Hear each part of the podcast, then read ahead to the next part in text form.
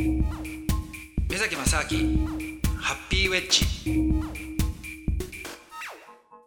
目崎正明です。アシスタントドキドキキャンプ佐藤光です。この番組は国際文化アナリストの目崎正明さんと一緒にいろんなことについておしゃべりしていくという番組でございます。目崎さんはい。今月どんなお話しましょうか？えっ、とねやっぱりね今一番その皆さんが見かけるあのマスクありますよね。マスクはもう毎日つけてますね、うん、ですよね。毎日つけてるしどこ行ってもみんなつけてるじゃない、はい、っていうね。ちょっとねマスクについていろいろねあの考えてみようと思うんですけど、うん、でね、あのー、まあ、そもそもほら結構このコロナの、あのー、まあ、出だしの頃っていうのは、うん、アジアの人たちって結構マスクをつけていて、うん、で欧米の人たちっていうのはマスクをつける、ねあのー、習慣がほとんどないから、はい、からマスクをつけてるだけで差別されちゃったりとかっていうことがあったわけですよ。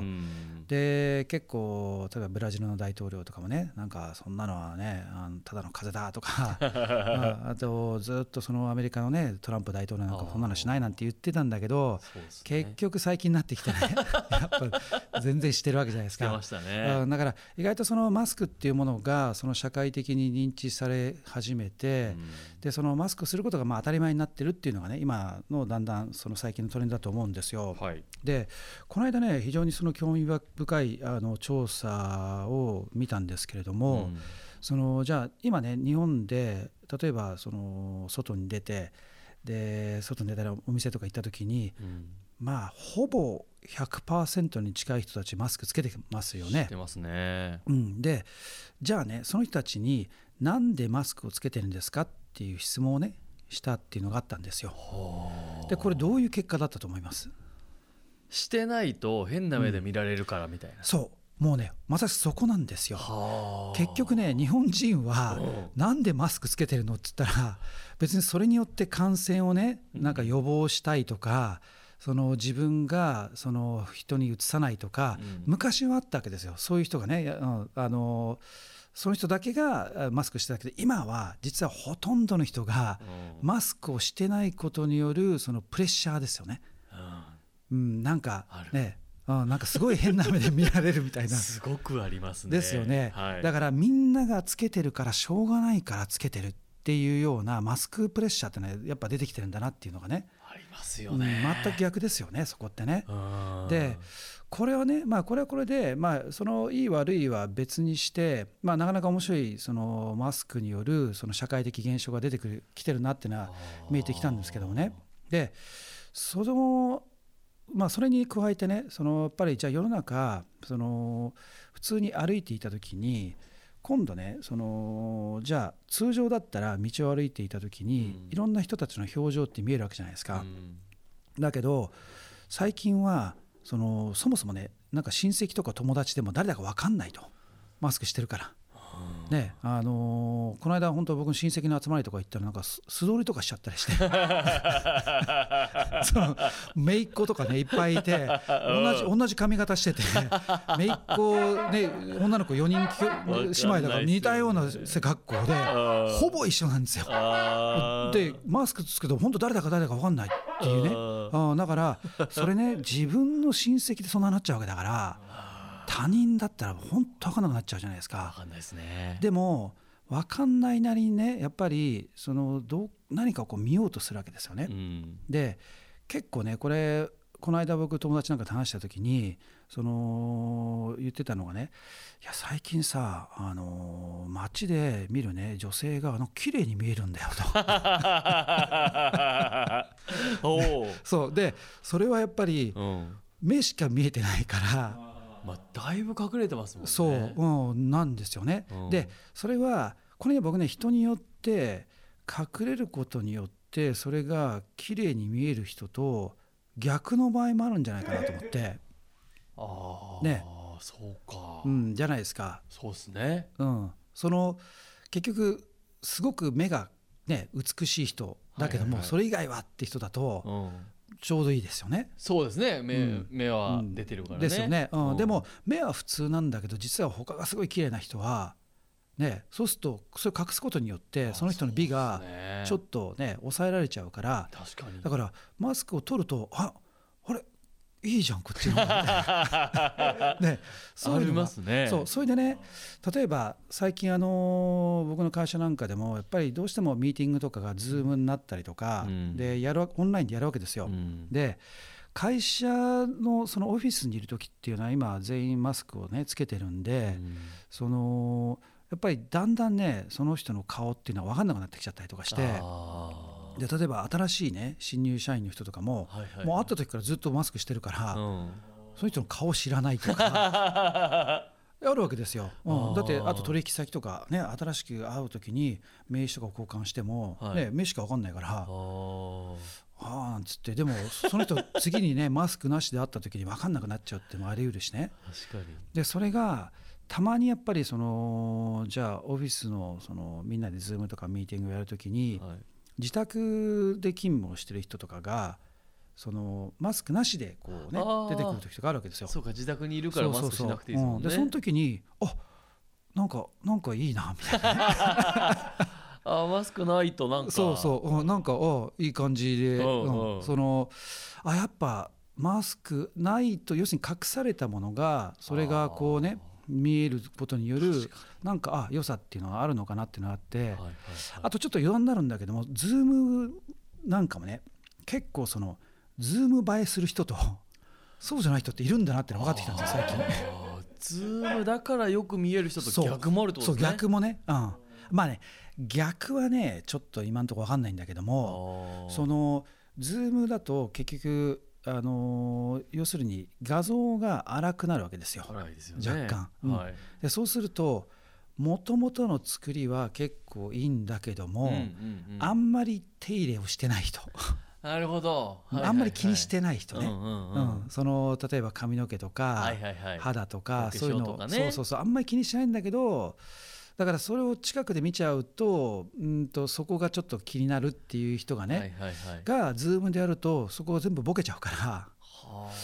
なんかこの人ズームだといいな。そういうズーム映えする人がいるっていうのも最近分かってきたんですよ。なるほど、うん、でだから逆はね今んとこまでは見たことないですよね。あのあそうかぼやけるからそうそうズーズームだとあれこの人なんか実物もっといいはずなのに、なんかズームだとうんっていうのはあんまりちょっとあんまそうかそっちはないんですね。今んとこねやっぱほらあのー、よくあのー、写真とかの加工でちょっと美肌とかソフトフォーカスにするとやっぱよく見えるってあるじゃないですか、ね、ぼやかすとね、はい。はい、だから悪くなるのあんまりないのかもしれないからだから全体的にはもしかして良くなるっていう効果がねあるのかなっていうのはあるんですけども。そうですね確かに。そう。それでねそのこういうそのじゃあ世の中でそのマスクをする人たちっていうのがすごく多くなることによってその公共の場で、その素顔を見れなくなってきてるっていうことがどんどん起こるわけですよ。そうですね、うん、で公共どころか本当に食事をするぐらいしか、うん、その人の顔が見えないっていうね。まあ、その時外しますもんねさすがに食事の時じゃないですか、はい、うんうん、だけど今食事をするっていうこと自体がやっぱだんだんねその難しくなってきてるからそれもすごく難しいと、でもそうなってくるともうほとんどその人の顔を知らないまんまねずっと過ごすってことはあり得ると思うんですよ。ありますね。ねだって、うん、そんないつ外すんですかって話じゃないですか。いやそうですね食事に一緒に行くがないとなると、うん、ほぼないですね。ですよね。うん、でねでこれってもしかしてと思った時にこれあイスラムのね国とか行くとあこれ一緒じゃんと思ったんですよ。イスラムの国の人もやっぱり人前では絶対外さないですか、うん、あのねこれイスラムのその場所にもよるんですよ。あの結局すごくそれがイスラム教のその教えが強いところですね、強いところになってくると例えばそうですねアフガニスタンとか、うん、あの原理主義的なものがすごい強くなってくると、はい、もう顔を全面覆っちゃうからもうなんかメッシュのメッシュなんですよ顔の前に。だから何も見ないですよ、うん、でで体も中全部覆ってるからうん、だからその人が、まあ、一応服装からあ女性だなってのは分かるわけですよ、はい。まあ、あと女性しか顔を覆ってないから顔を覆ってるイコール女性ですよね、まあでもそれを使ってわざと男性が女性女装して潜入しようとしてしたあのななんか入った事件とかあったりもしたんですけどアフガニスタン昔ね。それで見つかってもうあのとんでもないことになったみたいな話あったんですけども。だってね顔を隠したら分かんないじゃないですか。分かんないですね確かに、うん、で僕がやっぱりねその当時アフガニスタンにいた時もちょうどタリバンがいた時だったんで、うん、あのやっぱすごくねそのこう見ててやっぱりあ女性だなっていうのは分かるんだけども、うん。やっぱこう例えば一緒のバスとかあの乗り合いのねタクシーとか乗った時に隣とかに座ってる人がね、うん、あれこの人あなんか女性だけど、どうどういう人なのかなってやっぱ気になるじゃないですか。うんうん、で例えば若いのか年取ってるのかとかね。そこから分かんない、うん、そこも分かんないんですよ。でだけど出てる部分って言ったらよく見たら手首と足首だけなんですよ。あその辺はちょっとだけ出てるんですね。そう、うん。まあ、手はねやっぱさすがにこう手首手,、まあ、手袋とかはまではしてないですよね多くの人が。あと足首とか、はいはいはい、あ見えるわけで。だからねもうね手手と足首ガン見ですよ。情報が もうそこしかないから。そうか。そう。でそれをじーっとこう、まあ、あんまりじろじろ見てるとあれなんで、はいはいはい、こう横目でぐわーっと見て 見ることであなんか結構若いじゃんとかね。あなんかわかるもんですか？そう結構わかるんですよ。わかるんですすらと、うん、わかるわかるわかる、うん、だけどそうなってくるとねなんかあ結構若いじゃんとか思って、じゃあじゃこの人の顔はどうなんだろうなんつってもういろんな妄想がぐわーってくるわけですね。そうですねそこから。そう。それでまあそれ以上はやっぱ見れないんだけれども、うん、今度ね、えー、ともう少し例えばあのアラブのそうですね、えー、と UAE とかあの辺に行くと、はい、今度女性がねあの目だけ出てるんですよ。でも鼻から下はやっぱりこうマスクじゃないんだけどもなんかベールみたいなの隠したりとか、はいはい。うん、で髪の毛も全部隠れてるんですよね。だやっぱりだからだから今の本当にあのマスクをして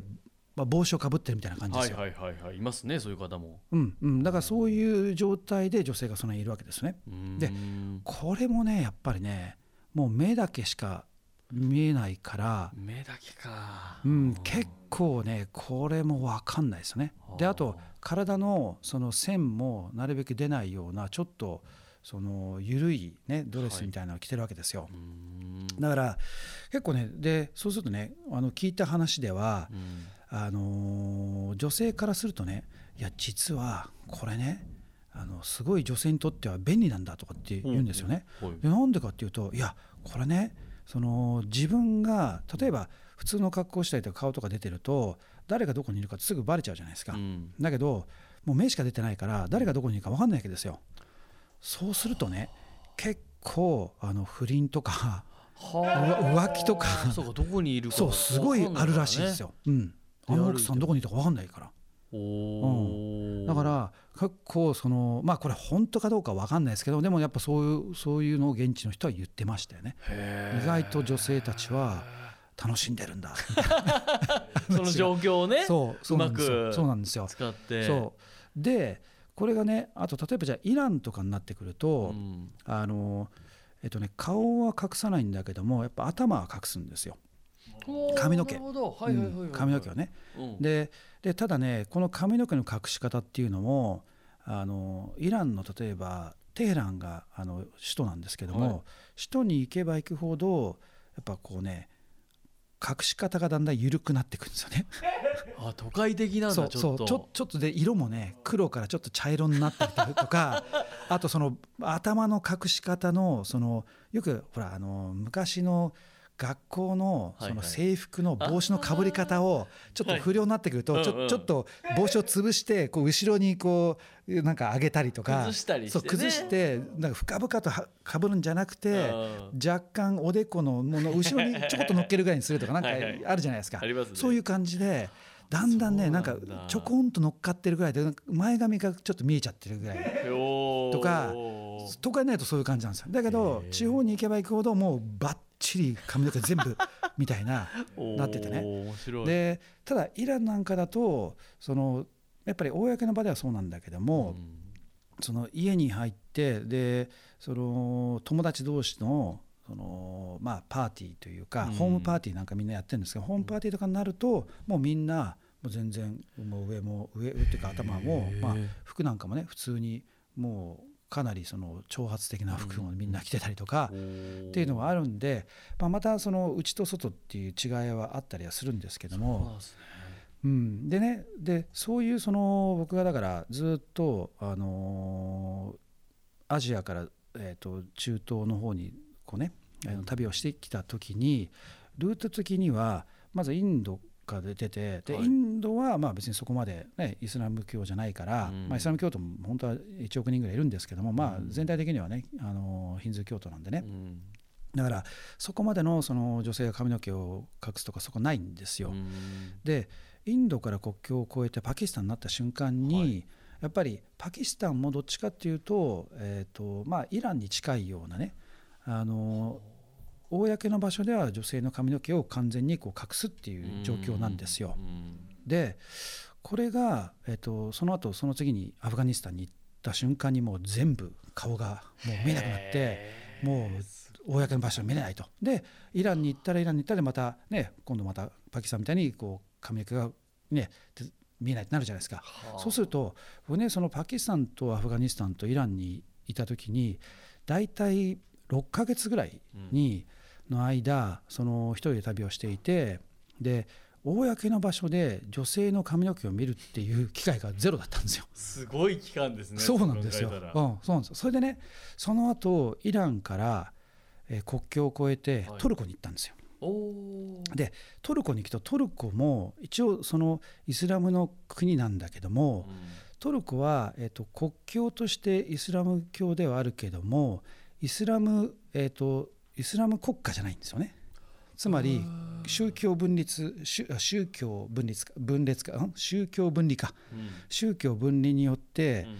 そのイスラム国家っていうのは要するに国の、えーと、統治をイスラム教によって国を統治するっていうのはね、イスラム国家なんですけども、はい、それをトルコの場合は、えーとちゃんえーと、そこを政教分離をすることによって、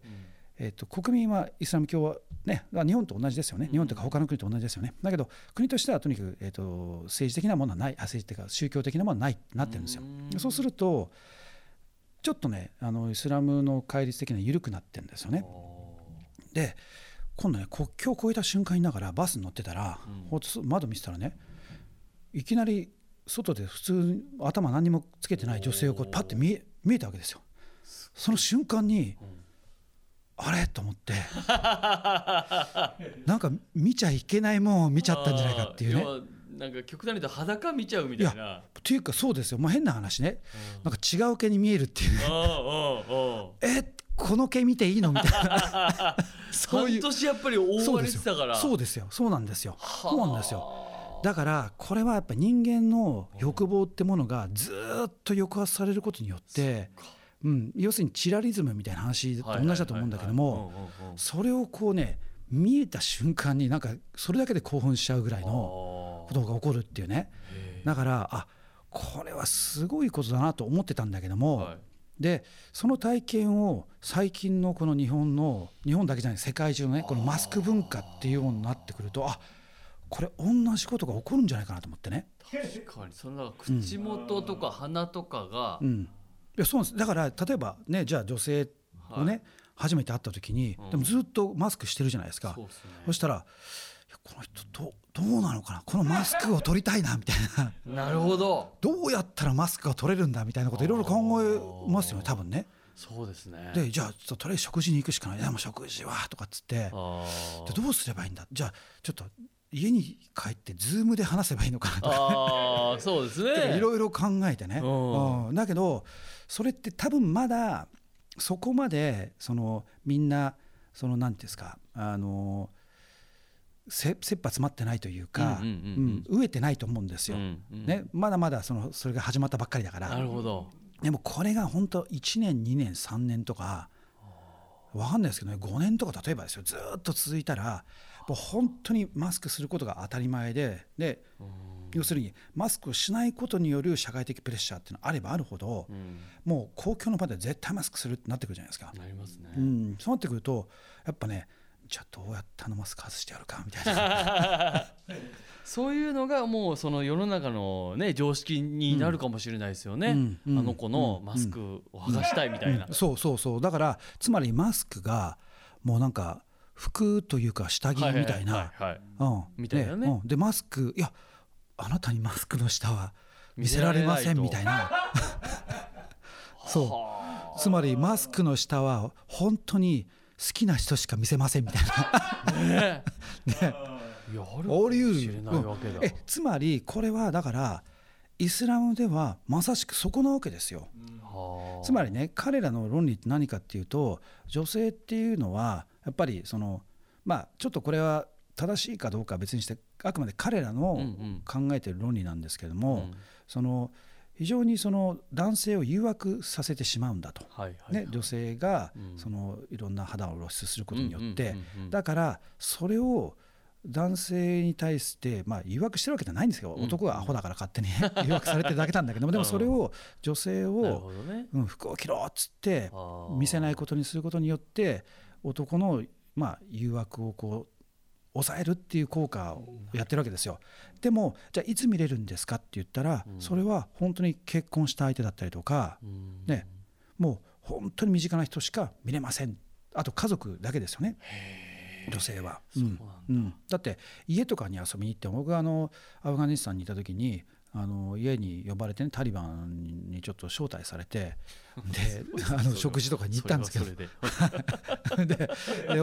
おっさんたちが どこに招待されてるんですか？すごい人生だな相変わらず。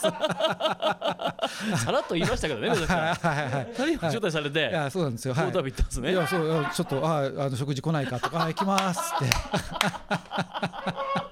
すごい経験値だなそれ。はい。それでそしたらもうなんでかすごいいいあの歓待されてね。でであの男たちがバーっていっぱい並んでてそこにもう次から次へといろんな食事が来るんだけどもそれをサーブする人も全員男なんですよ。だから家の中に女性たちはいるんだろうけどももうね1秒も見ないですよね。やっぱキッチンの奥にいて全然出てこないんですよ、うん。でも必ずやっぱ家だからい女性たちがいてで奥で作ってるわけですよ。うん。でもそのもうねつまあ僕らの感覚だとねなんか女性がじゃあねこうお茶を汲みに来るとかなんかサーブするとかはいはいはい。そういう感覚ってあるじゃないですか、うん。あのそういう場所によってあるんじゃないかなと思うんだけどそれさえもない。完全なる分断。だからアフガニスタンは本当にある意味ではその女性っていうものをもう完全に隔離しするっていう。ね。でだ女性の本当に顔を見れるのは家族か結婚相手、それぐらいですよ。う。ん。だから、まあ、そこまでいくかどうかわかんないけども、でも似たようなものっていうのがね起こり得ますよね。まあそうですね。確かに。はい、だからねこれね本当にそのなんだろうないろんな意味でこのマスクによるそのなんか僕らの精神的な部分っていうものとあとその人々のなんていうのかなこうどうやってねコミュニケーション取るかとか、うん。どういう出会いからじゃあどうやってその相手を口説くかみたいな話までもはあ。変わっていくんじゃないかなと思うんですよね。そうですよね、うん確かにだからまあ一緒に食事に行くももうちょっと行きにくいのか今。うん。そうなん難しいですねいやそうなんですよ。マスク取るってね。うん。いやそうなんですよ。うん。はい。でだからでそのある意味ねなんかでも気になったりしません？例えばその初対面のね人が、あのーマスクをしててね。でああれこの人なんかやっぱね男としていや綺麗なのかな？どう,、うんうんうん。どうなのかな？ってやっぱ気になっちゃうじゃないですか。男男女は関係ないかもしれないですけども、うん。やっぱ別にそれでどうするっていうことじゃないかもしれないけども、ううんん。だからそうすると気になるってことはやっぱそれを見たいなっていうことは絶対人間の欲望として出てくると思うんですよね。うんうんうん、だけどそれが見れ見たいのに見れない。じゃあどうやったら見れるんだろうみたいな話になってくると思うし、うん。うん。だからそこがねなんかそのなんだろうな。で人間ってやっぱりその抑圧されればされるほど結局その抑圧された中のその反対のぶり返しって結構その大きくなるっていうのがあると思うんでね。うん、だからそれは例えばあの昔ね僕学生の頃にあの初めてヨーロッパに行った時にね、うん。あのまあヨーロッパのあの水あ用水じゃなくてえっとねフランスの南に、はい、あの夏の間にあのフランス語の、まあ、研修に行ったんですよ。で、まあ、僕も大学生だったんでねあのその大学の夏季講座みたいなのに入ったんですけどもそしたら、えーとヨーロッまあ、基本的にはヨーロッパ中の各地から多くの学生たちが集まってきてそれで同じぐらいの年齢の、ね、人たちとこうクラスで、まあ、こうフランス語の勉強するわけですよ。でだけどフランスの南とかっていうのはもうねあの夏休みとかなるとだいぶそのみんなリラックスしてるから、授業なんかも午前中しかないんですよ。へで午前中授業終わるとみんなね「おじゃあビーチだ」っつってみんなでビーチに行くわけですよ。そうでその同じクラスのねあの人たちとみんな仲良くなるじゃないですか、うん、でじゃあみんなでビーチ行くぞってビーチ行ったら今度ビーチに行くと、うん、みんなトップレスビーチなわけですよ。へえ。それでねそう。それでいやもう普通にあるわけです。ヨーロッパのトップレスビーチどころかヌーディストビーチとかも普通にあるわけですよそのだでもだヌーディストビーチっていうのは、まあ、特定された場所なんだけども、うん、えーと、トップレスビーチってのはトップレスビーチみたいっていう言い方されなくて、うん、もうみんなトップレスの場所な OK みたいな感じなんですよ。だからそのそうするとね普通にクラスでこう話をして仲良くなった 同じぐらい年代の女の子と、ね。はい、ビーチ行った瞬間トップレスになれちゃってえっ？と思ってちちょっとちょっと待てよと。いや超戸惑いますどどうしようかと。で当時僕だってまだね二十歳ぐらいだったからねなんかおっさんになったら別にああなんてねなるかもしれないけど二十歳ぐらいちょっと刺激強すぎてどどこに目をやってやろうかとかさっきまで普通にね。そう、うん、だからなんかちょっとサングラスとかして。そうね。一回目線バレないように。そうそうだしちょっと興奮とかしたらやべえなと思って、うん、だからこうなるべく心落ち着けなきゃいけないと思って。なるべくちょっともう目を合わせないようにしようとか。なるべく見ないようにしようとか。いろいろ考えながら、でもでも向こうは普通にこう隣とかで話とかするわけですよ。やべえとか思いながら、そう。でもそれも大体ね1週間2週間とかね、うん、一緒にいると慣れてきちゃうわけですよ。それが当たり前になっちゃうそう別に普通になるわけですよね。そうなってくるとね今度ね僕ね逆に心配し始めて、うん、ちょっと待てよと、うん、こういう状況でずっといたら自分の子孫ができなくなっちゃうんじゃないかなとかね。なるほど。はい。どうしようかと。あ興奮しなくなっちゃったらどうしようとか。慣れちゃうからねそうそうそうそう、慣れちゃう。女性の裸にね慣れちゃったら。何にも興奮しないわけだから。そうそうそう。だから例えばもしね産婦人科医とかなったらどうしようとかなんかそういう感じですよ。もうまあ日常だからね。そうです。産婦人科医の人たちどうしてんのかななんて余計な心配までし始めて。慣れだから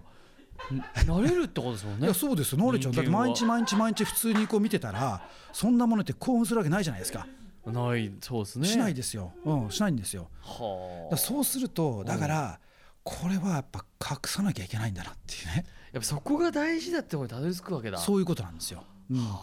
つまりこれは一つのこの強烈な抑圧を性的な抑圧をこう社会的に作り始めている大きなトレンドになってるのかなと。マスクが。マスクがそうです。実は今これ抑圧してるタイミングなんだそうですそうですそうです。そうなってくるとこれもしかして後のベビーブームとかね。この後出てくる人口爆発とか。今だから少子化だから 逆にいいのかもしれないですね。そうかもしれないですよね。ああだってちょっと世の中的には結婚すらしなくてもいいみたいな空気もあるじゃないですか。それがもしかしたらじゃあちょっとなんかですよね、うん、まあただそうは言ってもね、まあ、それと同時にやっぱりインターネットとかによってのほら、はい、昔はそのそういうポルノとかそういうのっていうのが見れなかったわけですよ。うん、で僕の小学校の頃とかもねなんか変なビニボンとかねそういうのがあったりとかして、はいはいはい、河原に落ちてるとか、ね、そうそうそうなんか森とか行くとなんかあって 友達と探しに行くとかね。びっしゃびしゃになってるやつをね。ああとかって一生懸命あったじゃないですか。でもそれが今もう誰でも簡単にそのノーカットを普通にアクセスできてしまうっていうことによってそれもさらに映像だけじゃなくて動画でってなればなるほどある意味それは今まで隠されてたものがどんどん隠されてなくなってしまってそれも隠さなきゃダメですね。うん、だから隠せばいいってものじゃないと思うんだけども、うん、結局それがオープンになればなるほどある意味もしかしてその少子化なりなんとかって最近ね若者がその装飾家だなんとかって言われてるのも、やっぱ人間のその欲望がこうそこで満たされちゃうと、なんかどうしてもなんか見たいとか見たなくなっちゃうんじゃないかってね、まあ、でもそれは本当にあるかもしれないですね、うんうん、だからそこがある意味ちょっとカウンターになってるのかなと、うん、要するに実際の世界ではある意味その本当に体験することはどんどんだからできなくなってきて、ね、もう顔さえも見れない時代になるわけですよ。でも片やバーチャルのとこに行くともう何でもありっていうねことが出てきちゃうから。そう,、ん、そうするとじゃあ多分人はバーチャルの方に行きますよね簡単だから。絶対そうですよね、うん、まだまだ発展しそうですしねそっちのジャンルもね、うん、ですよね、はい、うん、だからそれがねま、だってネットでマスクして出てくる意味ないじゃないですか。まあわけわかんないですもんね、うん、そうですよね。だからそうなってくるともしかしてそのネットのネットでありそのバーチャルな部分っていうののもうさらなる発展であり需要っていうのはもしかしてねなるかもしれないし。そっちに拍車がかかる可能性があると、だって大体社会がその発達するテクノロジーとか発達する時の大きな根底にある原因っていうのは大体セックスですよね。例えばねよく言われてるのがほらビデオがね発達したっていうのは、あれもねお父さんが家族が寝静まった後に、ね、ビデオデッキをね夜の間見るっていうあのそうあれでそのポロノビデオっていうのが発達したことによって一気に普及したわけですよ。で今のインターネットが普及した最大の理由も結局ポルノですよね。だって現在のインターネットのトラフィックのもうほとんどがポルノですよ。実際はねその量で言うと、はい、うん、だから結局それによって一気にその、まあ、他のテクノロジーも発達はするんだけども、うん、その根底となっているそのドライブになるのはね結局性的な欲望ですよね。それは人間の一番根底なとこだから。だからそこが何でしょうね。その実際の世界とそのバーチャルなものとの乖離っていうのがどんどんどんどん広がっていくもう一つのまたこれの線引きのね兆しにもなるのかなって感じもしますけどねそこはね。うん逆にそのだから本当にその少子化の方にも転がっていく可能性もそうですね。出てくるかもしれないですね。分かんないですねそっちはね。そっちが発展しちゃったらと、うん。うん、もうそれはいいやと。ね、もう生の皮いいやみたいなね、こっちにこっちにもう全部あるから そうそうそう、うん、もう。そうっすよね。もう生ではもう、うん、全部隠せみたいなね。もうなんならね。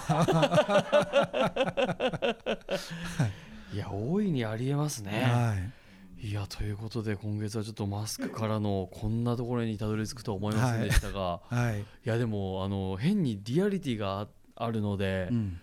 なんかこんなマスクでこの切り口で話してるの今のところ目崎さんだけだと思うので、ね、そうですね、はい、そうかもしれないですね。はい、はいこれでも本当にこの未来予想図はあるかもしれない。そうですね。はい。マスク文化論みたいな感じで、はい、これちょっとでも本当にた、はい、もしかしたら半年後とかにもう一回このテーマだったらまた状況変わってるかもしれないんで、はい、そうですね。はい。ちょっとあのー、これから半年ぐらいあのしばらく市場調査を含めてね。目崎さん肩書き増やした方がいいんじゃないですか？マスク文化論者みたいな。ね、マスク文化研究者みたいな。そうですね。そうですね。はい、はい、ちょっとはいあの新しい方が 国際国際文化マスク論者。いや本当ですよ。